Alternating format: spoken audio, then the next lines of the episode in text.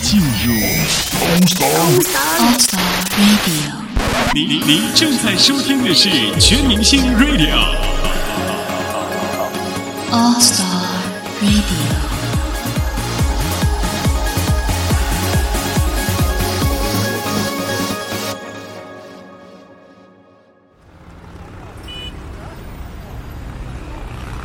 在嘈杂的都市里，试着放慢脚步，每天留一段时间让自己松下来。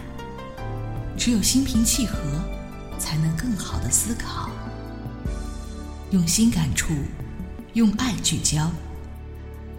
欢迎收听《楚乔慢生活》。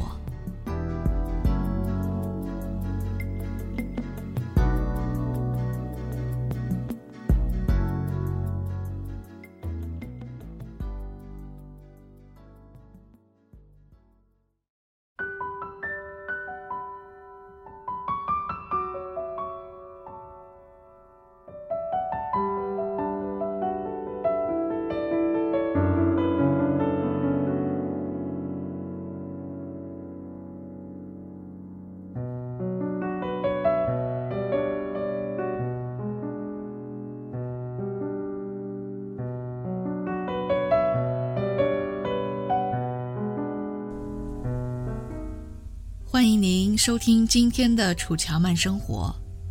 今天，楚乔同样要为大家带来两篇林清炫的散文。第一篇呢，叫做《土地的报答》。人们常说“种瓜得瓜，种豆得豆”，这是不是也算是一种土地对我们的回报呢？下面我们来先听这一篇《土地的报答》。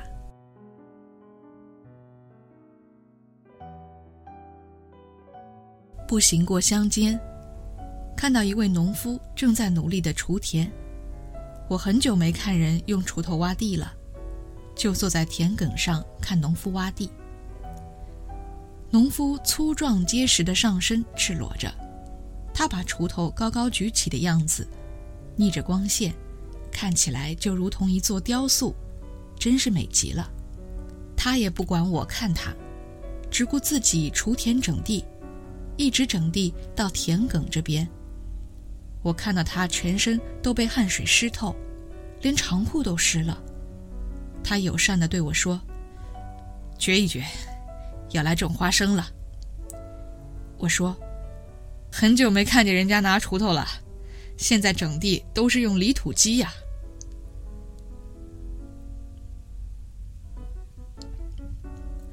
农夫说。这田地只有一小片，用锄头掘一掘，一天的工就好了。要歇一下吗？我问着。歇一下也好。农夫扛着锄头走过来，伸手到我身后的草丛，摸出一个大茶壶，倒了一杯凉茶给我。过一个月来看，就可以看到土豆丛一片绿了，那时才好看。农夫想着一个月后的画面，便说：“咱祖公在说，土地不会骗人，你种作一份力，它就长出一份的东西。土地和人相同，你给它疼惜和尊重，它就报答你，为你开花，为你结果。所以咱那祖公才说，吃果子拜树头，吃米饭敬锄头。”我听了农夫的话，非常感动。从此，走在土地上，就处处看见土地的报答，看见了每一朵花都有土地那酬答知己的心。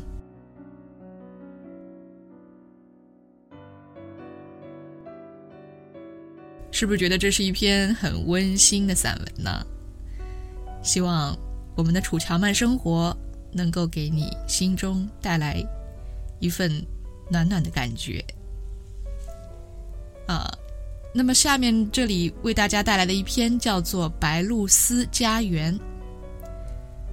以前呢，楚乔去过青浦的一片未开放的湿地，在里面呢也有许多白鹭，而且林子之间，嗯，就像那种沼泽一样的湿地里面呢，会看到白鹭的尸体。那个时候，楚乔也和身边的朋友对话，就问起：“哎，这个白鹭怎么会死的呢？”今天我们可以在这一篇当中找到答案。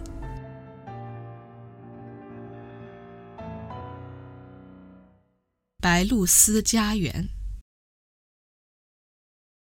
高雄县林园乡有一处白鹭丝聚集的树林，几万只鹭丝在翠绿的林中，仿佛是苍茫的海中白帆点点。白鹭丝飞翔的姿势从容优美，起飞时真像航船出航，回巢时则像归航。我随居住林园的朋友去看白鹭丝，走进林中，才发现树林下有很多白鹭丝的尸体。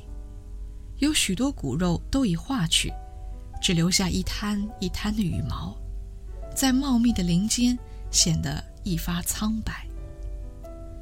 长期观察白鹭丝的朋友告诉我，那些鹭丝都没有老到会死的地步，只是无法飞到外面去找食物。鹭丝儿女只能照养下一代，对父母向来是不管的。于是。它们飞出巢外，就会坠落在树林中，有时呀呀苦叫了两三天才会死去。我们看着满地白鹭丝的尸体，感觉到心情十分沉重。朋友说：“对父母的难以孝养，是动物在激烈生存竞争中发展出来的天性。”我说：“幸好我们是人呀。”我们可以一方面疼爱子女，一方面孝养父母，可以安立在天地之间。我们坐在林外的田野，看白鹭丝一次又一次的起飞和归航，是那么美和优雅，感觉到有着姻缘和情谊的人是多么幸福，可以张开双翅航向远方，而心里有所寄托。每次从不可知的旅途归航，都有辉煌的灯火在黑夜中等待我们。虽然如文章当中所说，对父母的难以孝养是动物在激烈生存竞争中发展出来的天性，但是幸好我们是人，所以趁我们的父母还在的时候，我们。尽量对他们好一点吧，您说是不是这样呢？